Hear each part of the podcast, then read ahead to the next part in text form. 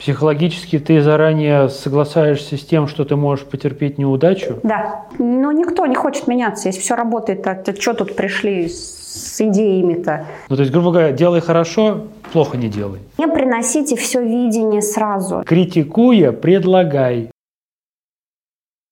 Всем привет! Это очередной выпуск подкаста Round Exit 2 пивота. Очень рад всех видеть. И у меня для вас, уважаемые подписчики, слушатели зрители, большая новость. Я хочу вам представить нашего нового соведущего Павла Потасуева. Он является управляющим директором Admitat Projects, это уважаемая наша венчур-студия. И э, большое ему спасибо за то, что он э, изъявил желание стать новым соведущим подкаста, потому что, как вы помните, довольно долгое время э, вместе со мной работал Кирилл Поликарпов, потом он занялся своим проектом и полностью в него погрузился. Какое-то время я работал в одиночестве, и теперь у нас есть Павел Потасуев, который будет мне задавать, помогать задавать правильные вопросы, потому что у него огромный опыт в стартапах, в работе с ними, в управлении структурами, которые руководят стартапами. Поэтому давайте я попрошу вас поставить Павлу лайк, написать ему комментарий, я думаю, ему будет приятно. Что ж, это был орг-вопрос, который нужно было сразу проговорить. А теперь давайте перейдем непосредственно к теме нашего сегодняшнего выпуска. А, у нас сегодня в гости пришла Марина Вострикова. Точнее, не пришла, а, а виртуально присоединилась к нам, поскольку она сейчас находится в Калининграде, мы в Москве, пишемся удаленно, ну, в принципе, уже для никого это не секрет. А, Марина является руководителем поддержки в Битриксе. А, как обычно, это мое краткое представление, поэтому я попрошу Марину чуть подробнее рассказать о том, чем она занимается. Марина, привет. Спасибо, что пришла. Привет. Я отвечаю за всю клиентскую поддержку Bittrex24. Это первая линия. Отвечаю за документацию на семи языках. И сейчас последнее из направлений – это стартап внутри нашей компании, называется Customer Experience и Customer Research. Тоже новые отделы. Вот за них и отвечаю. Прекрасно. Это прям вот то, что, то, что нам созвучно и отдается нам в сердце. Давай чуть подробнее расскажи, пожалуйста, что такое стартап внутри, в вашем понимании и в вашем исполнении? Что это? Ох, в моем понимании это сначала троянский конь такой, когда ты тихонечко что-то делаешь, потом создается уже подразделение, там люди нанимаются, а для начала это какая-то идея, которая лежит вроде как на поверхности, и все ей по чуть-чуть занимаются, но нету выделенной функции или ответственного за нее. Ну, вот, собственно, наш стартап – это сначала тайный проект, потом первые результаты, и потом уже легализованное официальное подразделение. Э, просто у нас достаточно такое трепетное отношение к терминологии, поэтому ты не могла бы чуть подробнее раскрыть. Вот ваш стартап внутри компании. А у нас очень много ломалось копий внутри, что такое, как правильно делать, развивать стартапы внутри большой корпорации, а Bittrex, несомненно, является такой. Вот а, ты можешь раскрыть, что вы вкладываете в, поним... вот в это понятие стартап внутри? Это просто подразделение, которое занимается экспериментальными идеями? Что это? Вот как? У нас, наверное, нет такой трепетного отношения прям к терминологии. И стартапом, наверное, это я так называю. У нас э, прям вот сказать, что мы договорились, что у нас именно стартап, у нас такого нету. Поэтому это может быть либо субпроект какой-то, его тоже будут называть стартапом. Например, кросс, как это, кросс-команды у нас были в свое время стартапом, когда все собирались с разных подразделений и бежали там за одной идеей. В моем понимании все-таки стартап это, это прям полноценный отдел внутри компании, который зарождается и потом масштабируется. То есть вот а как у вас, а как, как успешно было вот это вот? Э, ну, я объясню, почему я с таким некоторым сомнением задаю вопрос. Э, опять же, Паша периодически в своих материалах рассказывает о том, что такие начинания внутри больших компаний, если они формально остаются внутри больших компаний, они чаще всего сталкиваются с очень большими сложностями, мягко говоря, э, которые заключаются в первую очередь в том, что сталкиваются корпоративные культуры.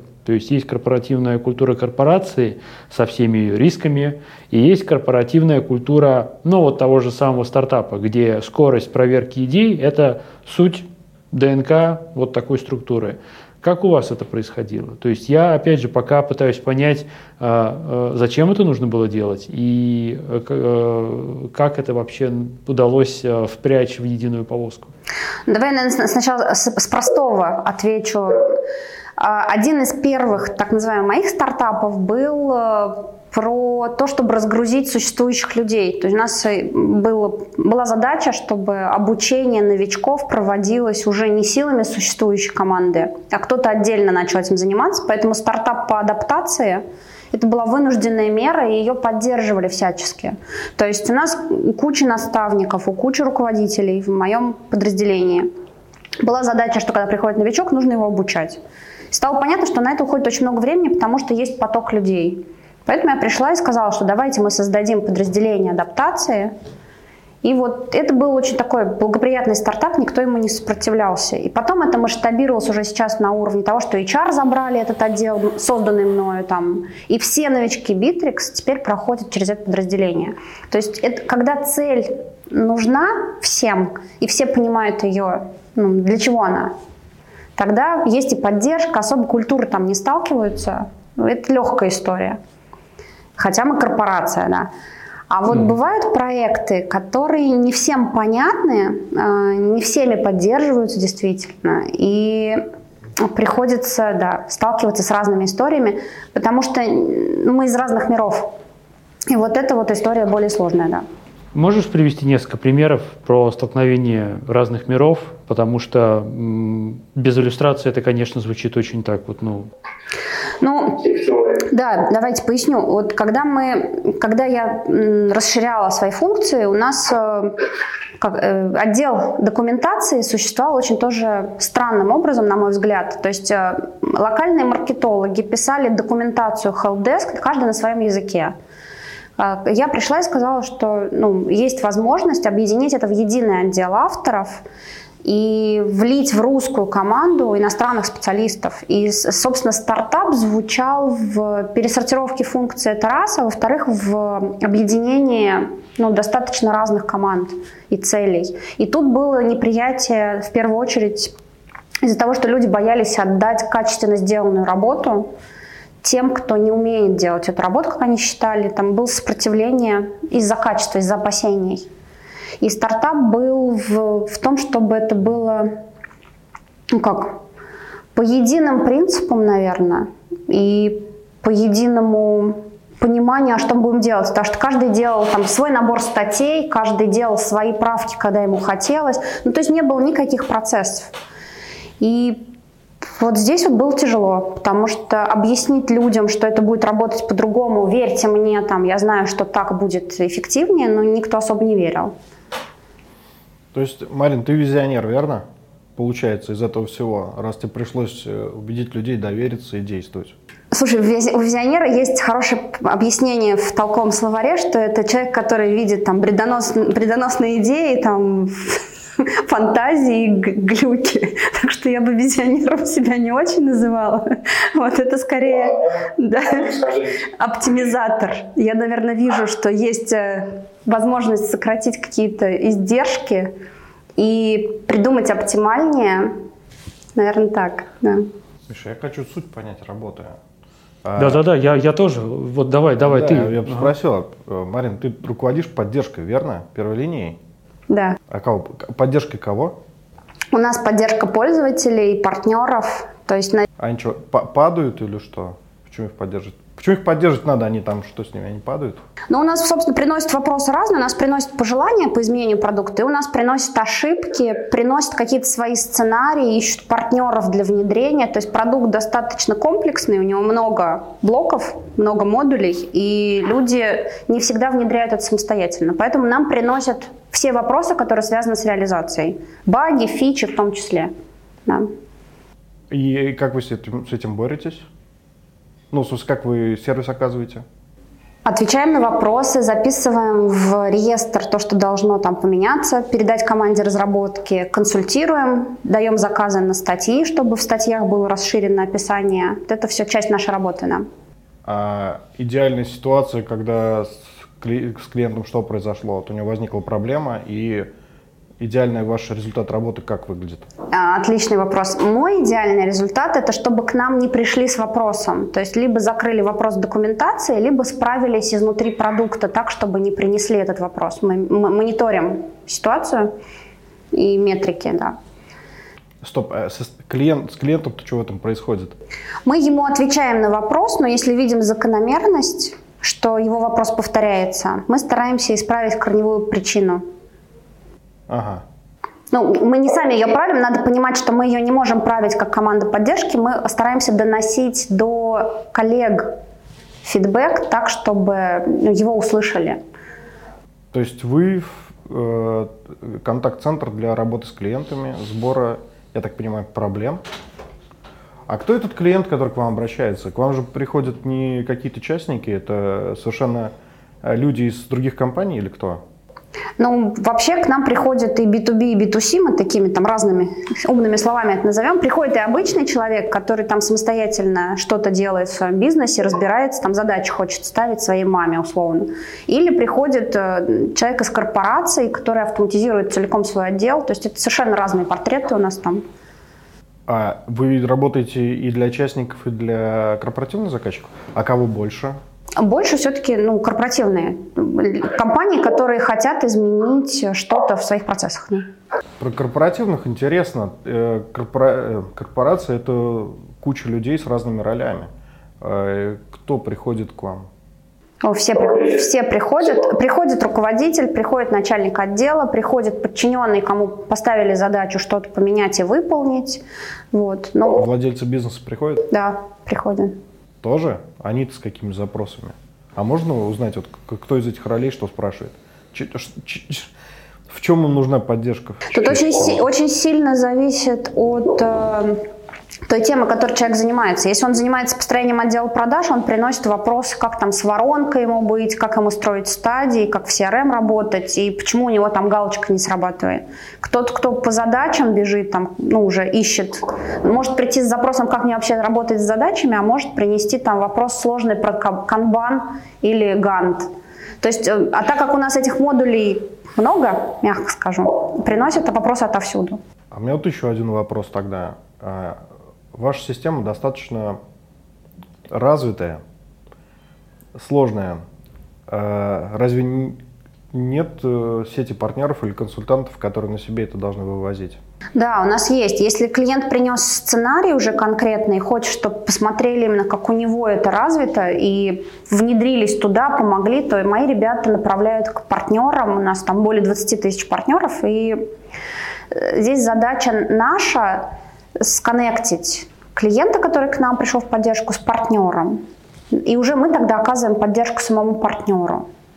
Угу. Все-таки вы занимаетесь дистрибуцией тех вопросов и инцидентов, которые у них возникают. Ясно. Потому что у нас же есть еще и marketplace, там куча всяких решений, там тоже дистрибуция. Потому что часть вопросов закрывает не продукт, а какие-то интеграции. Марина, а, а вот ты сказала, что ты еще партизанским методом какие-то еще два направления развиваешь. Уже не партизанским, да, уже легализовали. Уже легализовали. А почему пришлось партизански развивать? Это, Спасибо. наверное, от неуверенности в себе. Идти сразу и говорить, там, топать ногой, хлопать в ладоши, что я сейчас все организую, это очень сложно психологически. Нужно же все это обосновывать тогда и верить в себя изначально. А когда есть ощущение, что, возможно, сработает, чувствую там пятой точкой, что там есть хорошая потенциальная возможность что-то улучшить, вот тут я с, с робкой, э, опаской иду, запускаю несколько экспериментов, и вот они, собственно, сработали. С Custom Experience так и вышло. Мы поняли, что э, очень большой процент вопросов, которые нам приносят, они могут быть исправлены в продукте. И можно улучшать ну, там, снижать отток и улучшать клиентский опыт системнее. И, собственно, вот партизанское решение было нанять менеджера в одной из локальных стран, с ней попробовать кучу задач поделать на снижение оттока, на там, дозвоны клиентам, разговоры с ними, интервью и так далее. Мы попытались это сделать полгода. И когда мы получили в деньгах результат, что возвраты клиентов увеличились, ну, там разные метрики мы смотрели, стало понятно, что можно идти сдаваться с этим проектом, показывать его красиво на стратегической сессии и говорить, что это будущий отдел, вот у нас есть уверенность, что это работает. Там начались свои другие сложности, но мне кажется, про них можно отдельно. Да. Меня очень беспокоит тема э, инициативы внутри больших компаний. То есть она там иногда заглушается, иногда поддерживается. И именно поэтому интересно было, почему это партизански пришлось делать.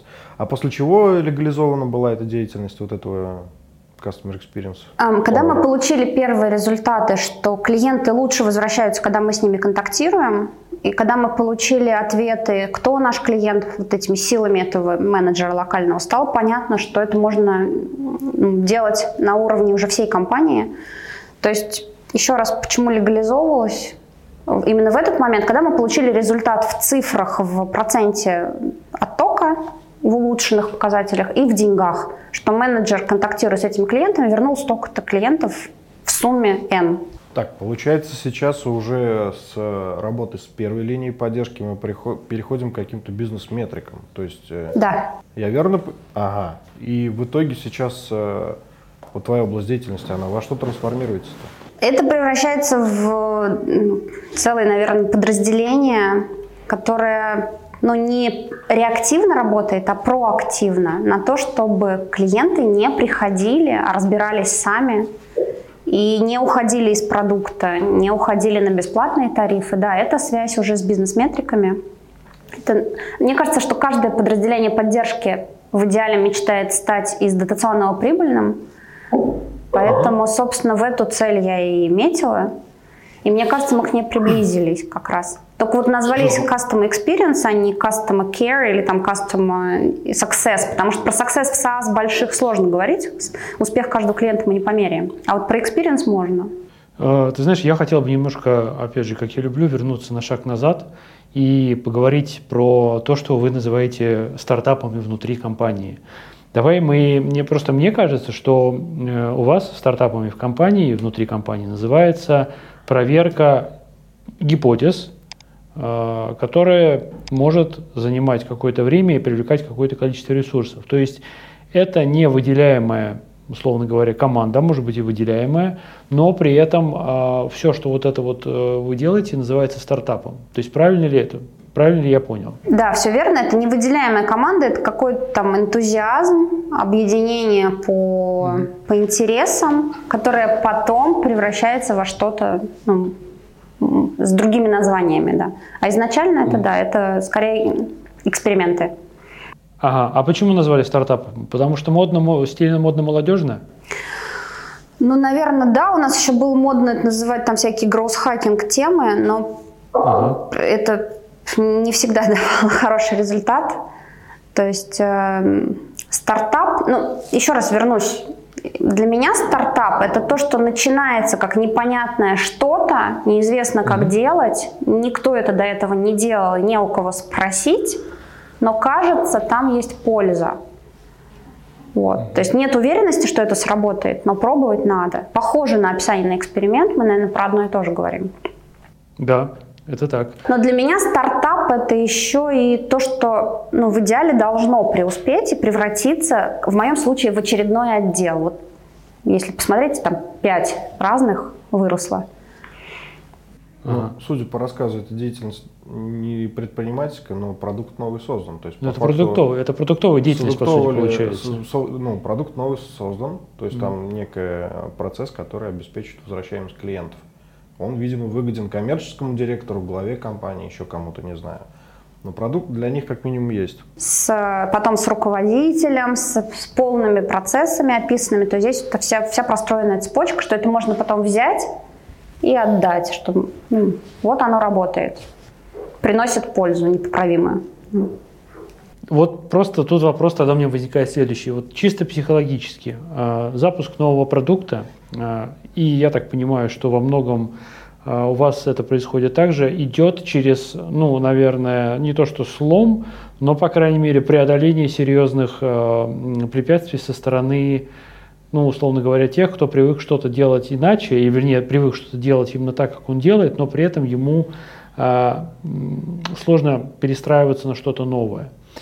И это одна из проблем при вводе таких вот новых продуктов. Вот какой у тебя опыт в этом плане? Потому что даже упоминание, вот то, что вы с Пашей сейчас обсуждали, то, что какие-то вещи запускались таким партизанским способом, э, ну, у меня возникает мысль, что не все так просто, то есть не такой простой путь прямой, что ты обосновываешь пользу, все говорят, что да, давайте запускаем, и вы запускаете.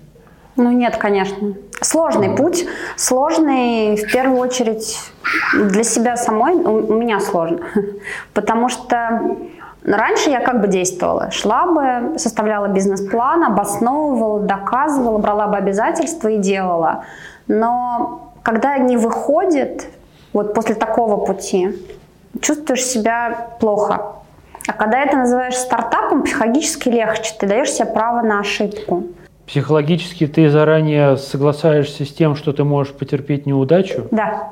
И от этого как бы делаем и делаем, но 10 попыток попробуем разные варианты, но во что-то это сформируется. Плюс есть установка в этом подходе, что нельзя взять и у кого-то скопировать, собираем отовсюду там best practices и там лучшие практики, чтобы не умничать, и все равно что-то свое получится из этого, то есть адаптируем под свои реалии. Но психологически еще сложно, потому что ну, никто не хочет меняться. Если все работает, то, то что тут пришли с идеями-то? Идите со своими идеями. Это нормально, потому что я также упираюсь, когда ко мне приходят. Если это не коррелирует с моими там задачами и целями, то спасибо, я вас выслушала.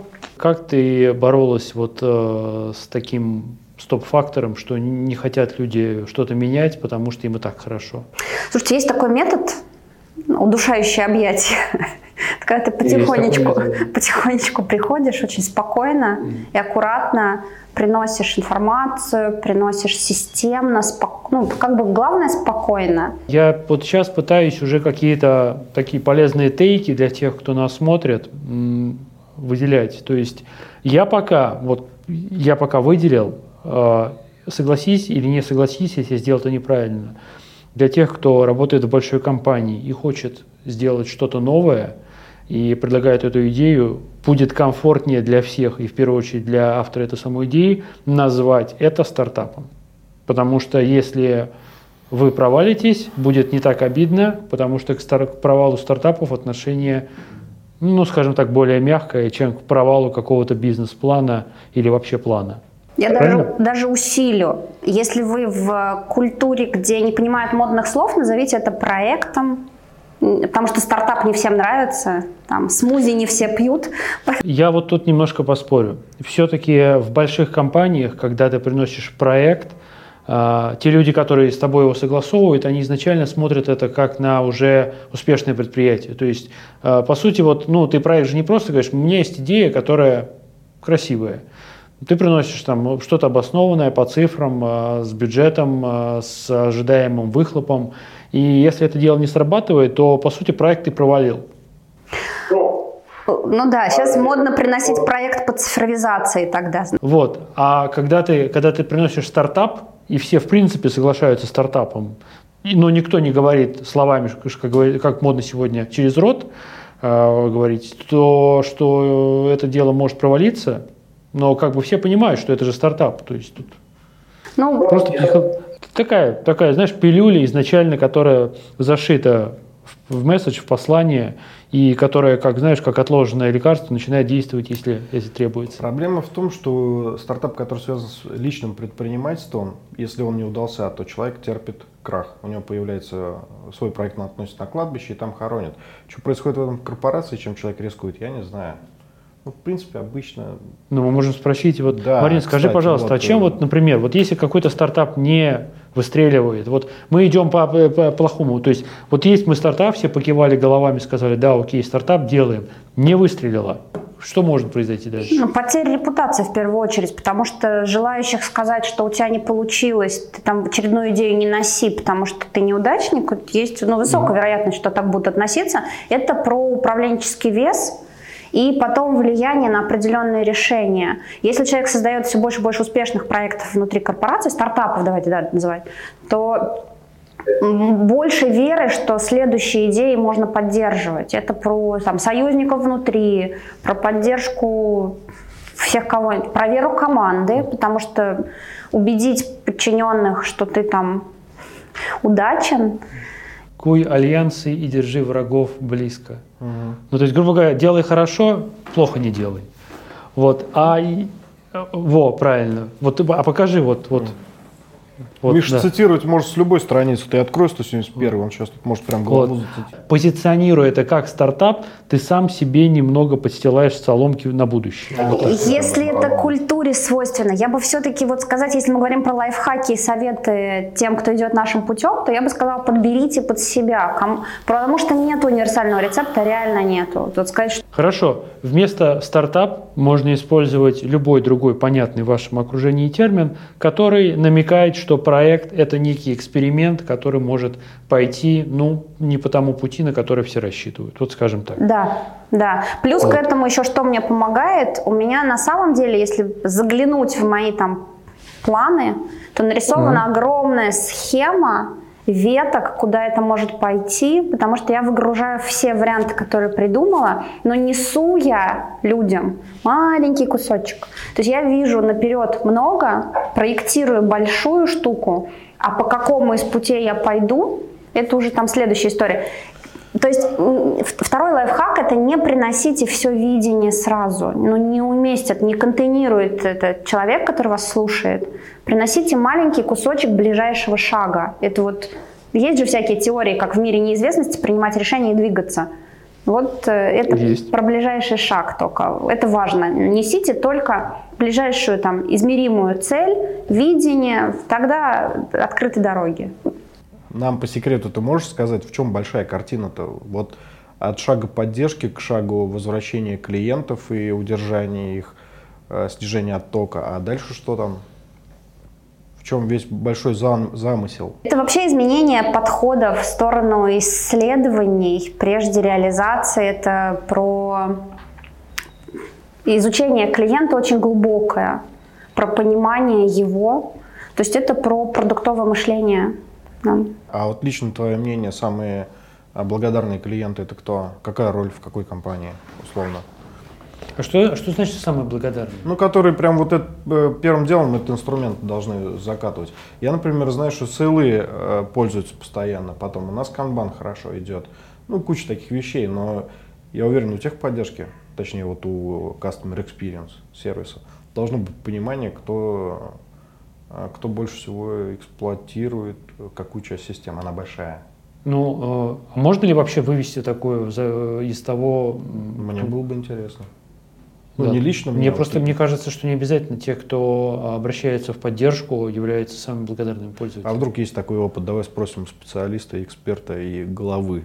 Э, Марина, мой вопрос релевантен или нет? Это в первую очередь руководители, которые получили результат, для которых видимые в компании изменения произошли, которые там сэкономили время, сэкономили ресурсы, у которых сотрудники стали работать быстрее или они даже кого-то там уволили. Вот это как раз э, бизнес-результат. Это еще в том числе люди, там, предприниматели или руководители или просто менеджеры, которые уже обожглись, попробовали ряд других систем или нашли выгоды в нашей системе в том, что у нас там дешевле, быстрее, эффективнее, лучше – и они с предыдущим опытом уже пришли к нам в продукт и почувствовали, что им с нами лучше. Вот в этом случае они очень благодарны. Да, приходят, радуются, благодарят.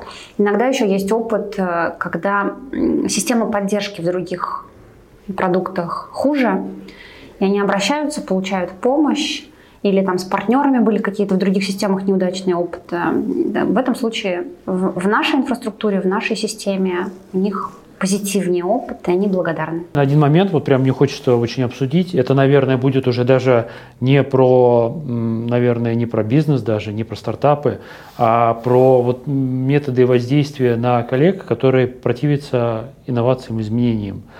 Ты упомянула свой метод удушающего объятия. Вот э, я так думаю, мне так кажется почему-то, что очень много менеджеров самого разного звена сталкивается вот с таким вот, особенно те, кто, ну, скажем так, в своей деятельности одной ногой точно опирается на что-то инновационное. Вот не могла бы ты немножко подробнее поделиться своим опытом, каким образом продвигать какие-то необычные решения, новые решения внутри компании? Мне кажется, это даже если ты скажешь советы, которые уже будут известны многим, это не значит, что это все знают. Поэтому будет, буду очень благодарен, и я думаю, все зрители тоже, которые уже подписались на наш канал. Тут зависит от того, какие коллеги. Если это коллеги из соседних подразделений. Давай мы будем, давай мы будем говорить не, не эфемерные, а скажем вот про твои конкретные кейсы. С кем, с чем тебе приходилось иметь дело? Мне, так, мне кажется, так будет честно и понятнее. Если это руководители соседних подразделений, то очень важно их на ранней стадии привлекать, информировать и с ними придумывать концепт, потому что тогда это сразу и учитывается их мнение, не оспаривается их экспертность и тогда больше союзников появляется. То есть сразу на ранней стадии прийти и подумать идею вместе. Это mm-hmm. очень хорошо работает, потому что когда приносишь уже сформированное, готовое, эти заинтересованные стороны могут оказаться в неведении и сопротивляться просто потому, что их мнение не учли. Поэтому чем раньше вы еще раз поговорите, просто там за чашкой чая, вот у меня есть такая идея, что думаешь, тем легче будет потом. Если начинают сопротивляться в какой-то момент коллеги, опять же, из соседних отделов, то, скорее всего, вы встали на их территорию. То есть там есть какие-то страхи или опасения, что вы там экспертность их занижаете или покажете их в нехорошем свете. Здесь очень важно все время подчеркивать, что я пришел к тебе там с добром и миром. Даже вот прям объясняя, что угрозы нет, ущерба нету, то, что я делаю, даст вот такой результат и тебе, и тебе, и мне. То есть прям дважды тебе, один раз мне. И когда человек начинает понимать, что не его косяки наружу будут выходить, или там кто-то пришел с войной, а твои. когда это про союз, причем такой вин-вин союз, когда обе стороны выигрывают, когда подчеркиваешь, что вот твои преимущества и выгоды, тогда страхи уходят. Но на это может уйти очень много времени, это нормально. Здесь надо терпение. Если это подчиненные, то тут, конечно, по-разному. Иногда директивно, что мы так делаем и все. Иногда многократными разговорами, аргументацией. Это, наверное, к управлению изменениями в целом. Кого-то проинформировать, кому-то дать задачу, кому-то увлечь, у кого-то мнение спросить, просто чтобы он чувствовал, что он высказался. Там много техник, ну, я думаю, всем известных. Ты в какой-то момент, э, спасибо большое, э, ты в какой-то момент очень недоверчиво вздохнул. Не, наоборот, Или... это доверчиво, это как раз вы, я выдохнул э, опыт. А, ты выдохнул. Ну, потому что действительно в, большой, в большом коллективе очень тяжело предложить какие-то изменения или исправление ошибок, при том, чтобы никто не подумал, что ты сейчас кидаешь камень там, в их огород. Люди очень ревностно относятся к результатам своей работы и к их оценке коллективом, тем более руководством. Поэтому это очень сложная задача. А указать на недостатки, никого не обидев, это ну, капздец. Но тут на самом деле, мне кажется, речь-то идет, э, ну, все-таки указать на недостатки, это, это вообще отдельная игра, большая ну, достаточно. Сложно. Вот. Э, здесь-то в первую очередь речь о том, чтобы продвинуть а, изменения, которые ты хочешь сделать внутри компании, среди, скажем так, ну, не подчиненных, а коллег, по крайней мере, твоего уровня и выше. Ну, тут только вот. можно говорить только словами, которые, ну, то есть перспектив, словами, которые выражают перспективность от этого всего, не указывая там на недостатки, только лишь вот в превосходной степени, как будет хорошо, когда мы дойдем в ту точку. Наверное, это самое безобидное. Слушай, мне кажется, я бы, наверное, с тобой согласился, но не во всем. Тут есть такой момент, что э, не сам, не всегда вот это может быть мотиватором, что мы в будущем будем делать круче, чем делаем сейчас, если мы сейчас с тобой согласимся работать вот так по-новому. Потому что тут э, твой собеседник скажет, а зачем мне это? Мне и так хорошо. Вот этот не очень хороший человек. Лучше не, не очень хороший. не работать. Он, значит, с тобой точно не... Не очень хороший человек, но цель. он может стать непреодолимым препятствием. Ну, Опять же, все. Ну а как? Еще одна штука, сейчас навели меня на мысль. На самом деле этот человек может быть прям кардинально прав. И может быть мы ошибаемся. И вот вернуться вообще с нуля все пересоздать, это тоже очень крутой опыт. Почему у нас как раз custom experience в итоге, а не custom success? Это вот эта штука, история. Что переупаковалось все видение, и были учтены мнения вот этих экспертов, которые ну, имели другой взгляд. То есть не э, упираться лбом и рогами в то, что я прав, я, я знаю лучше, я же придумал, а откатиться, обнулиться и пересоздать, вот это очень важное умение вот этих стартапов. Пивотнуться важную трансформацию мы вот последние десятилетия переживаем. Бизнес начинает понимать, что люди чего-то, их мнение что-то значит пользовательское. Я сейчас не про вас конкретно. Тогда, наверное, давайте подытожим. Все-таки, я не знаю, э, Марин, ты можешь со мной не до конца соглашаться в этой мысли, но мне кажется, что э, когда ты, работая в большой корпорации, выходишь чем-то новым и называешь это новое не проектом или любым другим термином, который в вашей системе координат является описанием вот этой активности, а называешь это стартапом, визионерством, экспериментом, ну как угодно, что понятно другим, ты тем самым каким-то образом ну, делаешь плюс одна жизнь, условно, в твоем. То есть у тебя есть возможность, карточка выхода из тюрьмы, как угодно, любой эфемизм используйте, но ты каким-то образом себя обезопасиваешь, э, делаешь безопаснее свою дальнейшую работу с этим вот проектом. А второй момент, который, ну, это, наверное, я не могу сказать, что я прям вынес для себя, это управление изменениями в компании, оно предполагает то, что ты а, сильно заранее начинаешь готовить э, аудиторию к тому, что ты хочешь менять. Прежде всего, ты смотришь вокруг себя, понимаешь круг лиц, которых будут затрагивать эти грядущие изменения, и по сути, я вот, наверное, так скажу, и по сути ты берешь маленький кусочек своего стартапа проекта и идешь за советом к тому человеку, с которым тебе придется работать в ближайшее время в этом направлении. И прям так просто спрашиваю, что ты думаешь по этому поводу. Если вдруг ты видишь, что реакция резко негативная, то нет смысла сразу прописывать двоечку в ответ, а уйти наоборот в глухую оборону и еще раз подумать, правильно ли ты все делаешь. Вот. Вот такие, наверное, выводы можно сделать по нашему разговору. Паш, Марин, если вы хотите что-то добавить или убавить, или поспорить... Я только поблагодарить, спасибо да. большое. Вот, Марин, Классно если пообщались. я что-то где-то ошибся, или как-то каким-то образом твои слова интерпретировал неверно, поправь, пожалуйста. Дополнила, опять же, что да. если вот человек сказал, что вообще все плохо, раскритиковал кусочек тот, который вы принесли, можно спросить, а как видишь ты? И, возможно, как раз вторую часть вашего там пазла он опишет или какую-то ветку из вашей карты, и вы скажете, хорошо, давай тогда вот по ней идти. То есть мнение спросить и делать сказать, критикуя, предлагай. Да, ну так, ненавязчиво. Опять же, к удушающим объятиям. Я, я, я, я как обычно, все просто ввожу в максимум. Вот, поэтому, что ж, Марин, спасибо большое, что ты с нами пообщалась.